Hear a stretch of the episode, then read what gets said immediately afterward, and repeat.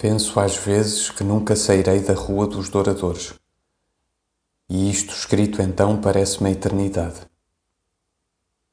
Não o prazer, não a glória, não o poder. A liberdade, unicamente a liberdade. Passar dos fantasmas da fé para os espectros da razão é somente ser mudado de cela.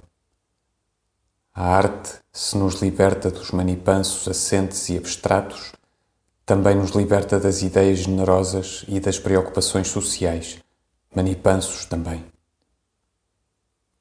Encontrar a personalidade na perda dela, a mesma fé abona esse sentido de destino.